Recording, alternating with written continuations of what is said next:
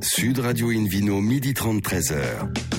Alain Marty. Bonjour à toutes et à tous, bienvenue à bord du numéro 966, 66 comme le département des Pyrénées-Orientales. Invino, c'est existe depuis 2004, mon cher Philippe Forbach. Eh oui, et nous nous étions sommes, euh, bah oui, vous étiez là, tout le monde était là. Hélène n'était pas née, mais bon.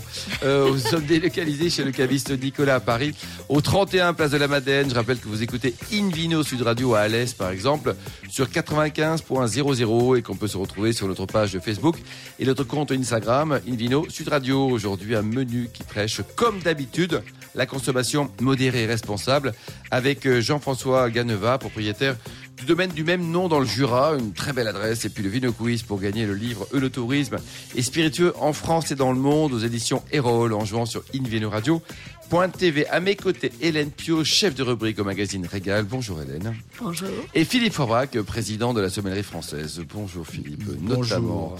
Pour débuter cette émission, Invino Sud Radio accueille Olivier Klein, qui est euh, copropriétaire du domaine de la Réméjade. Bonjour. Bonjour. Alors, Bonjour. euh, vous êtes où exactement? Parce que le Gard, c'est grand.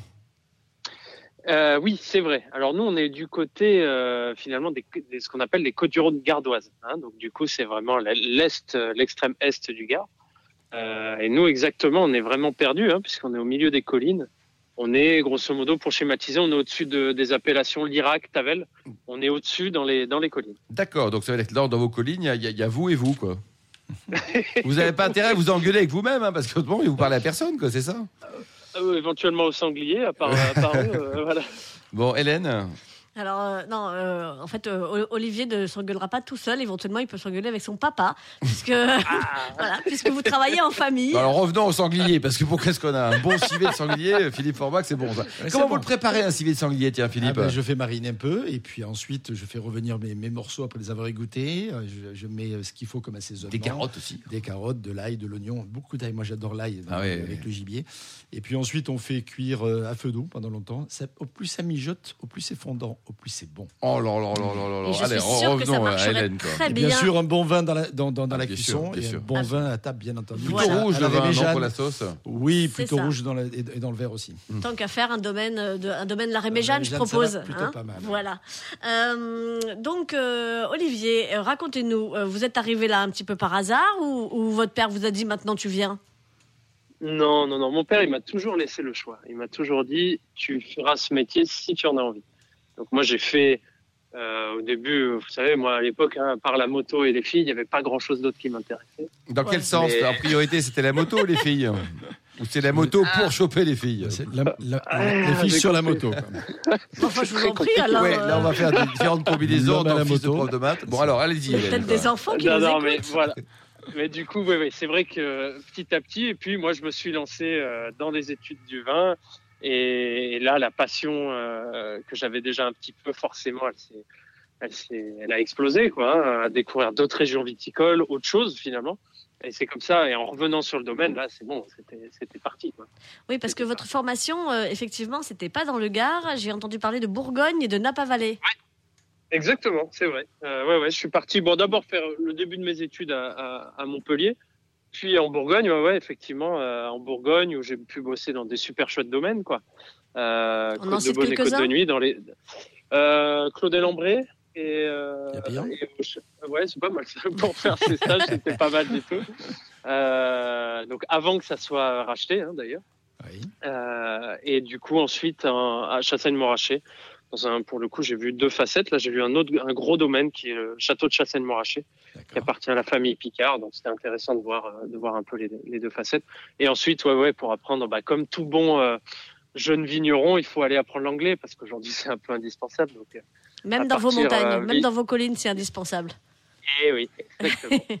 Et d'ailleurs, ce ouais, nom, ouais, là, la le domaine, la, la Réméjane, le nom est très joli. Il y, y a une origine, il y a un nom, il y a un lieu dit. C'est il y a une- bien sûr, il y a une origine, c'est le nom de, la- de notre colline en fait. Hein. La- en, en patois, en vieux patois, ça veut dire ré, c'est le ruisseau, un ré, un rue. hein, Le ruisseau Ouais. et méjane, médiane, milieu, c'est le ruisseau du milieu. Oula. Et au Ah, milieu, ça, coule ouais. un ruisseau et coule un vigneron. Mais, Voilà. ouais, mais c'est ça. En fait, vraiment, c'est c'est un ruisseau qui court sous notre domaine. Hein, le, le- cette colline, c'est pour, c'est pour ça aussi qu'elle s'appelle comme ça. Eh oui. Elle est, euh, il y a énormément d'eau.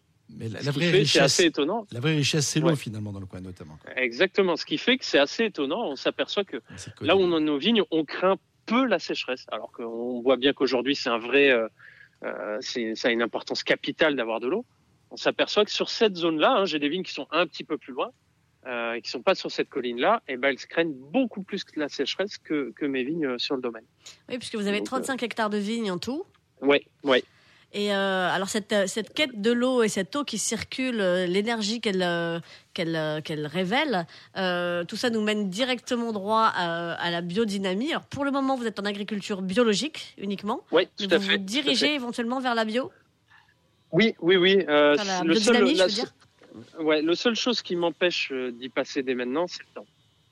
Euh, moi, je me souviens très bien, j'avais fait une formation avec, avec, Pierre Masson, et il m'avait dit euh, quelque chose qui m'avait marqué et que j'essaie de, de garder, c'est la biodynamie. Vraiment, faites-le que si vous avez du temps pour le faire. Si vous avez, si vous êtes déjà charrette en bio, vous attaquez pas à ça.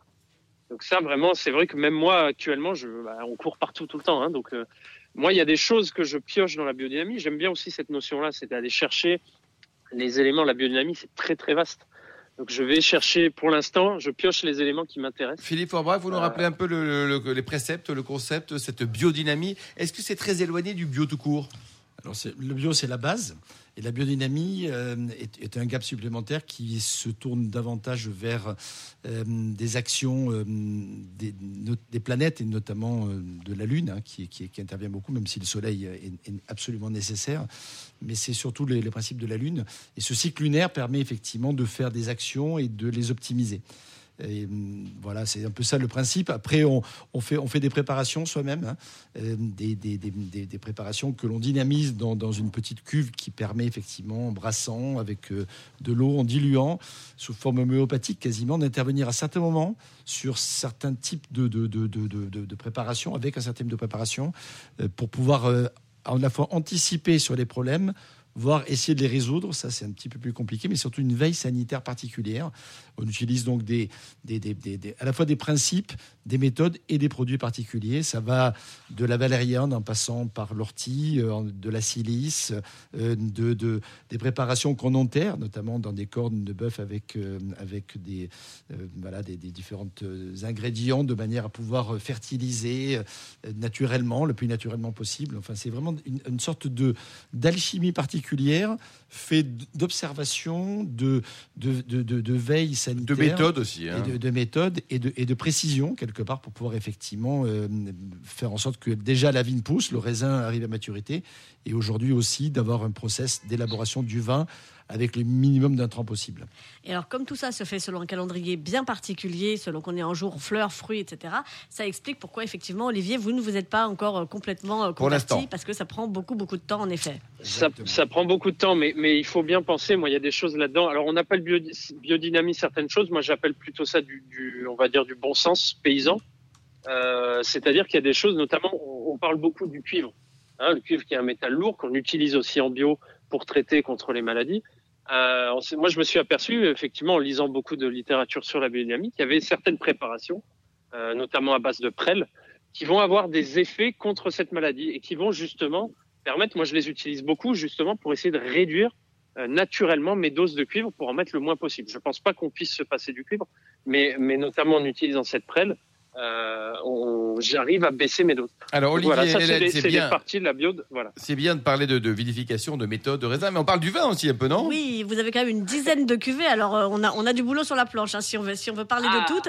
Alors, on n'arrivera pas à toutes les aborder, on va juste dire que euh, vos principales sont, sont en rouge. Moi, il y en a une qui forcément euh, m'attire encore plus que les autres, c'est euh, les prunelles.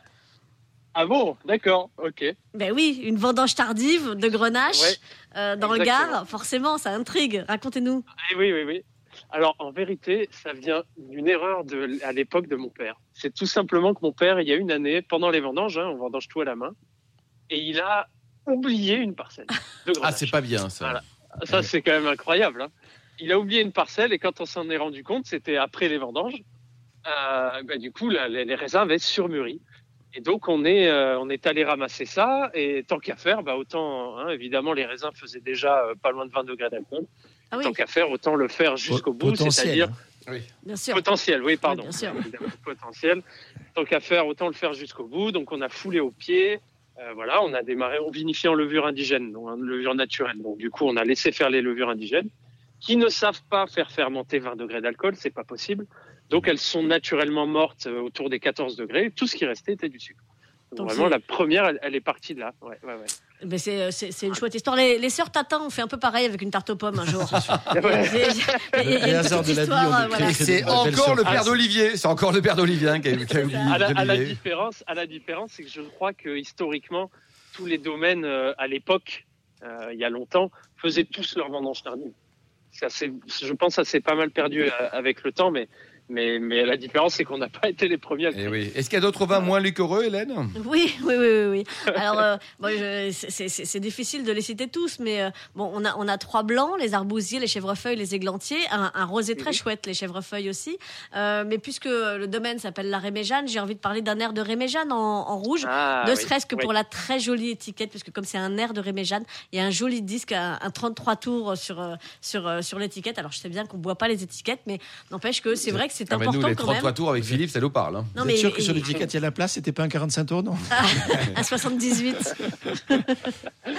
Donc cet air de Réméjane, vous nous, vous, vous nous le décrivez un peu? Oui, bien sûr. Alors, ce vin-là, en fait, c'est vraiment l'idée de, de revenir à un vin très facile. C'est-à-dire vraiment même de la manière, les, les raisins que l'on va chercher, on va chercher les raisins les plus hauts que l'on ait, qui sont tout en haut de la colline, donc pour avoir le plus de fraîcheur possible.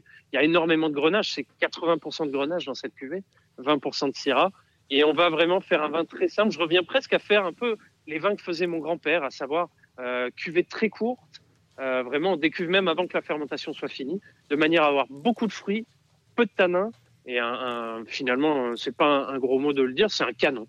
Un canon, un canon. On Voilà. revient à, la, à Exactement. votre histoire de moto d'avant. Alors dites-nous, Olivier, pour terminer, vous avez un site internet, une adresse pour prendre enseignement sur, euh, sur votre Oui, philosophie et vos vins, dites-nous. Bien sûr, bah, c'est euh, www.remejane.com. Merci beaucoup Olivier, merci également à vous Philippe et Hélène. Hélène et Philippe, plutôt on se retrouve dans un instant au bar à vin du caviste Nicolas Paris, place de la Madeleine pour cette émission délocalisée avec euh, le Vino Quiz pour gagner le livre Eunotourisme et spiritueux en France et dans le monde aux éditions Erol. Sud Radio Invino, midi 30, 13h. Alain Marty. Retour chez le caviste Nicolas Paris, place de la Madeleine pour cette émission délocalisée. D'ailleurs, vous qui nous écoutez chaque week-end, n'hésitez pas à nous contacter sur notre page Facebook et notre compte Instagram Invino pour nous indiquer vos vignerons favoris. On pourra, pourquoi pas, les inviter à l'antenne. On retrouve Philippe Forbach pour le Vino Quiz. Je vous rappelle le principe. À chaque semaine, nous posons une question sur le vin et le vainqueur gagne un beau cadeau. Le livre Eunotourisme et spiritueux en France et dans le monde aux éditions Erol. La question de la semaine dernière était où est situé le château marchand Bellevue? Réponse A au cœur de l'entre-deux-mers, réponse B au cœur de l'entre-deux-fleuves, ou réponse C au cœur de l'entre-deux-lacs. La bonne réponse était bien entendu. Tout le monde a bien répondu. Réponse A, l'entre-deux-mers. Dans le Bordelais, donc, Philippe. Concentrez-vous exactement maintenant sur la question de ce week-end. Quel nom est donné à l'une des parcelles du domaine Réméjane, dans le Gard Réponse A, Mars. Réponse B, la Lune. Réponse C, Pluton. Voilà, voilà. Pour répondre et gagner, on vous le souhaite, hein, le livre Nos tourisme et spiritueux en France et dans le monde aux éditions Erol. Rendez-vous toute la semaine sur le site invinoradio.tv, rubrique Vino Quiz. Le gagnant sera tiré au sort parmi les bonnes réponses. Merci beaucoup Philippe Forbach, Invino sur Radio. On retrouve maintenant Jean-François Ganva, qui est le, le patron, le, le chef, le grand chef du Jura. Bonjour Jean-François. Bonjour, bonjour les petits amis. Alors on nous dit, et certains disent que les meilleurs vins du monde sont dans le Jura. Vous êtes d'accord avec eux ou pas? Mais bien évidemment, mais bien évidemment, ça c'est une évidence. Comment vous avez atterri dans le Jura là? Vous êtes du coin? Eh ben moi, je suis euh, du Jura, bien sûr. C'est un domaine euh, de père en fils depuis 1650. Oh là 14 là. générations. 14 générations. C'est- colossal. De père en fils et puis de père en fille, quelquefois quand même aussi. euh, Ah ben, il n'y a pas eu de fille jusqu'à maintenant, ça deviendra peut-être. Et parce votre que- sœur Vous avez bien une sœur qui s'occupe de. euh, qui Ben, bosse avec vous, non? tout à fait, ma sœur, on- on- ma sœur, elle est. Il n'y a pas de femme dans le Jura. Il n'y a pas de femme. Hélène, vous saviez pas? C'est ça. Si, si, il y, a- il y a beaucoup de femmes Attendez-moi, dans le Jura et que des belles, que des belles femmes. Attention, nous sommes sectaires. Bon, alors on n'oublie pas Anne. Non, mais alors On n'oublie pas Anne, mais Anne, elle n'est pas dans la partie vinification, elle est dans la partie euh, tout ce qui est, euh, on va dire, euh, papier, enfin tout ce que j'ai pas envie de faire, mais je ne l'oublie pas parce quoi. que Mais je ne l'oublie. Ça fait Allez-y, je vous en prie. Non, non, mais François, Jean-François, ça fait partie aussi de l'organisation. Effectivement, C'est ça. domaine. Tout à fait. C'est que sans à elle, vous gardez vos bouteilles. hein. Ouais, puis Eh faites ben, gaffe. Exactement, sans elle. Faites gaffe à Hélène. Pio, là, Jean-François, parce que c'est un sujet, c'est la titi, comme on dit. mais hein. d'ailleurs- J'ai pas intérêt, j'ai pas intérêt de dire n'importe quoi. Ouais, Et exactement. d'ailleurs, Jean-François aimerait bien les garder, justement, et- mais sa sœur est là. Quoi. Voilà. Voilà, Voilà. tout à fait, tout à fait. Hélène. tout à fait. Alors, on reprend la case départ. Donc, un, un domaine plus que centenaire euh, à qui, euh, qui fait quelle superficie aujourd'hui? On a 13 hectares, un peu plus de 13 hectares, 13 hectares 20 exactement de, de, de vignes. Alors, comme souvent dans le Jura, ce sont essen- essentiellement des blancs? Des blancs, on a à peu près euh, 70% de, de, de, de blancs répartis sur le chardonnay et le savagnin, et puis le reste en rouge euh, réparti sur Poulsard, Trousseau et Pinot Noir. Voilà, les, les cépages classiques euh, de la région. Voilà. Et quelques vieux cépages qu'on a replantés depuis quelques années, plus des, des, des, vieilles vignes qui ont été plantées par mon grand-père, mon arrière-grand-père, enfin des, des, des vieilles, euh, des vieilles souches, des, vieux cépages qu'on qu'on est au- aujourd'hui en train de remettre à l'ordre du jour, euh, euh, qui nous donnent des vins de toute beauté. Oui, Voilà. vous, avez certaines vignes qui ont encore plus d'un siècle, hein, je crois.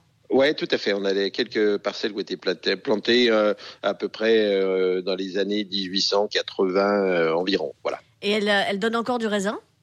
Elle donne du raisin, euh, euh, des beaux raisins, des bons raisins. Après, il faut pas s'attendre forcément. les rendements euh, sont pas. Philippe Forbrac, est-ce qu'une vigne a une limite? C'est-à-dire que là, on parle de, de 1880 pour des, des vignes plantées au sein du domaine de Jean-François. Euh, euh, à un moment donné, ça s'arrête Il n'y a plus que le sel? Bah, à un moment donné, oui, à un moment donné, il y a quasiment plus de raisins qui, qui, qui sont faits. Mais quand la vigne est bien entretenue, lorsque le- la, la plante était belle au départ, euh, ça, ça peut, ça peut, ça peut. La preuve, c'est que 150 ans bientôt, Bien sûr. ça peut, ça peut encore se garder. Maintenant, après, c'est un problème aussi, euh, j'allais dire, de, de, de dégénérescence de, la vigne elle-même, et puis aussi de, rentabilité, même si ce mot peut paraître grossier. Non, il Mais faut en parler, c'est partie du vin aussi. hein. Effectivement, avec le temps, la vigne produit euh, plus beaucoup. Donc c'est génial pour la concentration, pour l'esprit, pour ce qu'elle peut transmettre par, par le côté racinaire de ces marnes bleues chères notamment. Mais économiquement, euh, c'est euh, euh, gagne moins de Ganda, mais- Ouais. Mais économiquement, c'est plus compliqué. Alors il faut savoir valoriser effectivement ces vins-là, et c'est ce qui est important aussi. Et sur quel cépage euh, est-ce que, c'est, est-ce que vous avez ces vignes euh, les, Ces vignes de 140 ans, sont bientôt 150. euh, qu'est-ce que c'est comme cépage qui a réussi Alors, à on- survivre à tout? Oui, oui, qui ont vu, qui ont vu passer beaucoup de choses, n'est-ce pas? Euh, euh, Donc, euh, on a des melons à queue rouge hein, sur la, la cuvée Marguerite, qui, qui sont vraiment des très vieilles vignes. Et puis aussi, on a tout ce qui est dans la famille, euh, dans, dans les petits beclans, les gros beclans, les gueuches, les sévillards, les isabelles. Enfin bref, on a eu plein de choses quand même qui sont passées par chez nous, l'argan. euh, euh, mais l'enfariné est, est un cépage, en tout cas, que, que je, je- aujourd'hui je, je travaille beaucoup. L'enfariné, vous dites?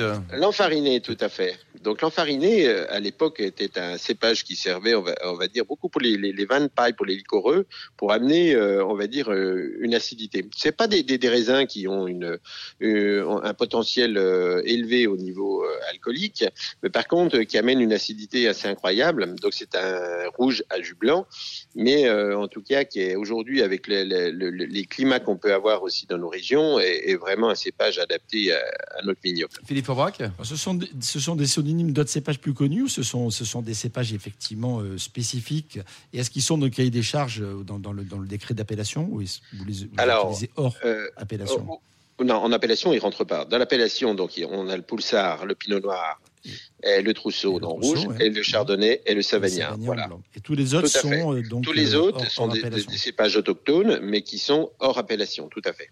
Il y a une velléité, est-ce qu'il rentre dans l'appellation un jour par, par, Bah, par tout à cette fait. Là, on est en démarche-là Elle n'est pas singulière seulement, enfin, elle n'est pas uniquement chez vous. Je pense qu'il y a quelques amis vignerons qui développent Tout aussi ces cépages. Tout à fait. Donc euh, aujourd'hui, on est en train de- de- d'essayer de, de, de- de travailler euh, sur le sujet pour que tous ces vieux cépages, ces cépages intéressants, parce qu'il faut savoir qu'il n'y a pas que, que des cépages intéressants, mais en tout cas celui-ci en fait partie. Euh, ce cépage rentre en tout cas dans l'appellation tout prochainement. Et euh, alors, donc, euh, une multitude de cépages, une multitude de parcelles aussi. Et euh, vous vous amusez, enfin, je ne sais pas si c'est le terme exact, parce que c'est quand même beaucoup, beaucoup de travail, euh, à, à les vinifier souvent séparément. Euh, vous avez parfois jusqu'à une cinquantaine de, de, de, de cuvées parcellaires euh, chaque année. Tout à fait, c'est le cas. Euh, donc on, s'amuse, oui, on s'amuse, on s'amuse. Alors je suis pas tout seul à m'amuser. On a toute une équipe aujourd'hui. On a une personne hectare à peu près pour travailler chez nous. Donc euh, c'est ah plus de l'amusement. Oui, là, c'est un petit peu professionnel quand même cette histoire. oui, tout à fait. C'est quand même un travail de dur labeur, mais en tout cas, euh, c'est vrai que c'est très intéressant entre tous ces, ces, ces, pages. les terroirs, on a une palette de terroirs dans le Jura qui est vraiment très très intéressante.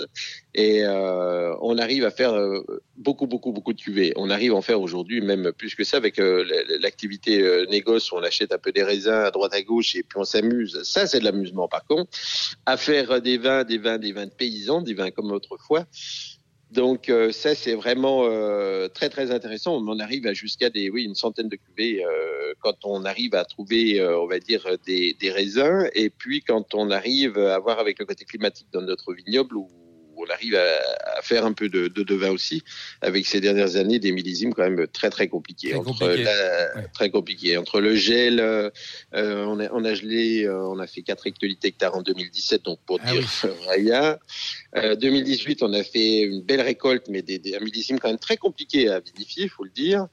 2019, euh, à nouveau le gel, et puis cette année, à nouveau la canicule. Donc on a. Ah c'est un peu chaud là. Euh, Dites-nous là, Jean-François, il y a tous les Bourguignons qui viennent acheter chez vous dans le Jura. Là, qu'est-ce qu'il faut, créer, un péage donc Qu'est-ce qu'il faut faire Écoutez, en tout cas, je sais pas s'il faut créer un, péage, mais en tout cas, euh, voilà, je pense qu'aujourd'hui, le, prix de la terre en Bourgogne devient euh, tellement euh, élevé que ben, on a juste à traverser la Saône et on s'aperçoit qu'on arrive à faire des très très bons vins dans le Jura et à un coût vraiment très intéressant.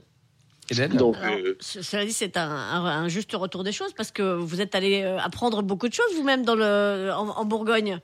Vous avez fait le trajet inverse Maintenant, il faut le tout à fait. Moi, quand je suis revenu, euh, j'ai travaillé 10 ans dans à chassagne chez, chez, Jean-Marc Bourré. Et, et c'est vrai très, que. Très, très grand domaine de la Côte de Beaune. Mais bien sûr, euh, ouais, ouais, ouais, avec des, des, personnages assez exceptionnels, une commune euh, magnifique, Chassagne-Montrachet, où ce, ce, côté paysan est resté euh, vraiment. Je pense que c'est une des rares euh, communes en, en, Bourgogne où on a encore vraiment ce côté vraiment paysan, quoi. Donc ça, ça m'a énormément plu. Et c'est vrai que quand j'ai décidé de partir de marché pour revenir dans le Jura, euh, c'était très compliqué parce que c'est vrai qu'on me disait qu'est-ce que tu vas aller mourir dans ton Jura? Mais en tout cas, on n'est pas mort. Vous aimez les chiens, peut-être, non? Oui, tout à fait, tout à fait. Hmm. Donc on n'est pas mort, on s'y trouve même très bien. Et puis maintenant, on est, on est très content. Ça n'a pas toujours été le cas. Le, le, le vin du Jura n'avait pas forcément le vent en poupe il y a quelques années. Et puis depuis qu'on a pu euh, travailler, euh, on va dire sur euh, euh, un, Jura entre guillemets nouveau avec des vins euh, plus faciles, donc euh, moins oxydatifs, avec des vins houillés ou alors des vins sous voile, mais des, avec des, des élevages très longs. On, on, a on a pu développer, on va dire, un, un commerce qui est maintenant hors frontières. Il faut savoir que les vins du Jura étaient vendus à peu près à 98-99% Franche-Comté. Et aujourd'hui, on vend du vin dans 63 pays. Donc, euh, c'est que. ça a bien changé, ça a bien évolué, ça. Ça a bien changé, voilà. Donc, on est très content, en tout cas, de la, la réussite euh, pour le vignoble jurassien. Alors, euh, parmi toutes les, toutes les cuvées dont on a parlé et, et tous les pays euh, que vous venez d'évoquer, euh, s'il si, fallait citer une cuvée phare chez vous, on parlerait de quoi? Les vignes de mon père? Alors les vignes de mon père, tout le monde parle des vignes de mon père. Forcément, c'est une petite cuvée qu'on fait de Savagnin Gros Vert, donc qui était un super équilibre. C'est une très très vieille euh, sélection de, de Savagnin. Euh, c'est une cuvée qui est, qui est, rarissime, donc forcément euh, tout le monde en parle. Après, on fait plein de cuvées qui sont toutes différentes. après, moi j'aime beaucoup les rouges chez nous, qui ont une buvabilité aujourd'hui et qui a un fruit assez incroyable qu'on a du, du, mal à trouver. Après, les blancs, c'est sûr qu'on fait des blancs qui sont plutôt entre guillemets catalogués grands blancs, mais moi j'adore les rouges aussi. Donc après, trouver une cuvée euh, euh, vraiment fort, bah, écoutez, euh, je trouve que le, Jura, en tout cas, la palette, ouais. la palette, la palette est vraiment intéressante. Voilà. Alors en, rouge, dites-nous ce qui, ce qui vous, voilà, ce qui, ce qui vous plaît, ce qui, je sais pas, une cuvée à citer, les grands thèpes, en billard. Ouais, bah moi j'aime beaucoup. Voilà, je vois que vous connaissez bien bien la gamme, donc euh, c'est c'est sympa. Merci à vous. Mais je vous en Eh prie. ben, mais j'aime beaucoup euh, Trousseau plein sud. euh, par exemple, 2019, c'est vraiment un produit avec une buvabilité assez incroyable. C'est d'un fruit, un croquant. euh, mais le millésime 2019 en général, des, Et des une rouges, belle, euh, euh, un beau euh, millésime. vraiment, Quoi. ouais, merci, super, merci beaucoup Jean-François, merci à tous. Bravo. Merci également aux millions d'amateurs de vin qui nous écoutent passionnément chaque week-end. Un clin d'œil à Angéline qui a préparé cette émission ainsi qu'à Sébastien pour la partie technique. Fin de ce numéro d'Invino Sud Radio. Pour en savoir plus, rendez-vous sur sudradio.fr, invinoradio.tv ou notre page Facebook et notre compte Instagram Invino Sud Radio. On se retrouve demain à 12h30 pour une nouvelle émission délocalisée chez Nicolas, le caviste fondé en 1822. Nous recevrons Jérôme Tourbier, le fondateur des sources de Caudalie. Maintenant, on parlera de ses sources de Cheverny et Mathieu Bosser, fondateur des vignerons parisiens. D'ici là, excellent déjeuner. Restez fidèles à Sud Radio. Encouragez tous les vignerons français, hein, tous, et puis surtout respectez la plus grande des modérations.